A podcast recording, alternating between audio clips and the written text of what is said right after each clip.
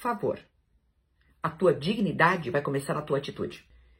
Olá, a seguidora que eu vou identificar aqui pela letra M mandou mensagem para mim em inbox no Instagram. E ela diz: Tô num relacionamento há quase cinco anos. No começo não sabia que ele era casado e só descobri depois de uns dias. E ele pediu para eu não deixá-lo. Sei que errei em ficar com ele, mas depois de anos ele separou e foi morar com a mãe. Mas desde o começo senti que ele é controlador e abusivo quer saber para onde eu vou, se vou com quem vou, me suga pelo meu passado, passado esse que não tem nada demais, me joga pelo comportamento das minhas amigas, me julga pelo comportamento das minhas amigas, sendo que nem vivo com elas. Se eu tô com algum problema de saúde relacionado a ginecologista, ele fala que foi porque já tive muitos parceiros.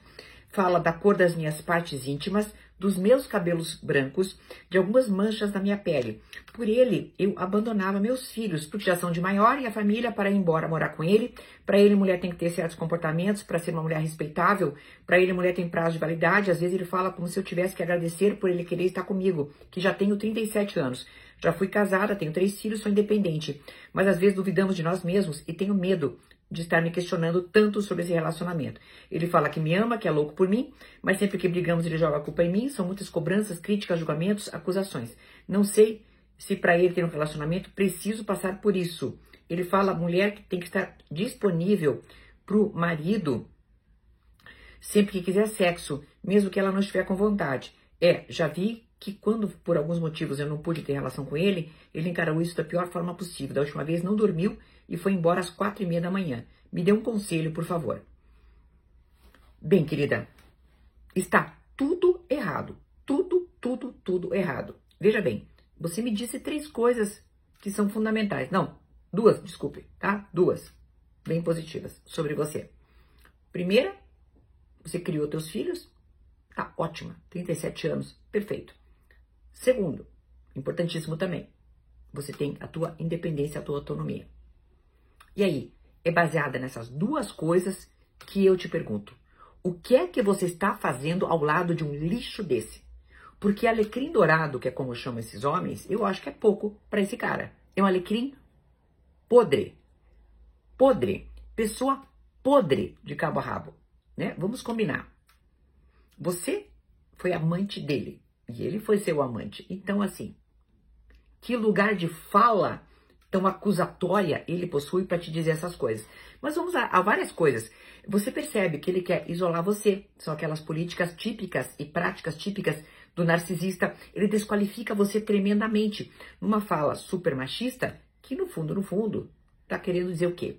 Que ele está pouco se importando como você e tratando você como objeto. Então, meu amor, sob todos os aspectos, isso está errado.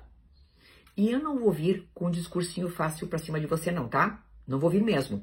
Naquele sentido assim, nossa, 37? Mas você nem é velha com 37. Querida, todas as pessoas podem envelhecer, desde que estejam vivas para tal. Todas as pessoas envelhecerão, certo?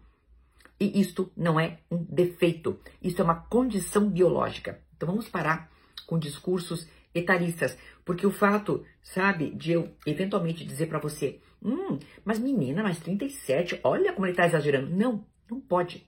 Dizer que mulher tem prazo de validade, falar de cabelos brancos, o que, que é isso, querida? Falar da cor das suas partes íntimas, que eu calculo que tenha sido em tom pejorativo, senão você não falaria comigo.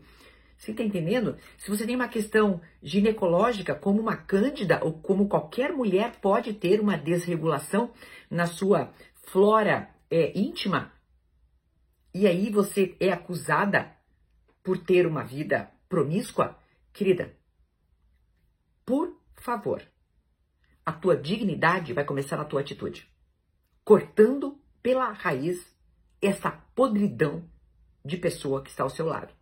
Ah, Maria, mas eu não consigo. Duas alternativas em paralelo você pode fazer. Uma é o meu curso, chama-se Dependência Emocional Nunca Mais. É para isso que está aqui. Não estou fazendo propaganda, estou falando porque funciona. E eu estou dizendo para você fazê-lo, porque realmente pode te dar um up nessa coisa da dependência emocional. Mas faça terapia também, querida. Porque quando tem uma desconexão tão grande entre a realidade e a autoestima da pessoa, uma desconexão tão grande entre a realidade, tá?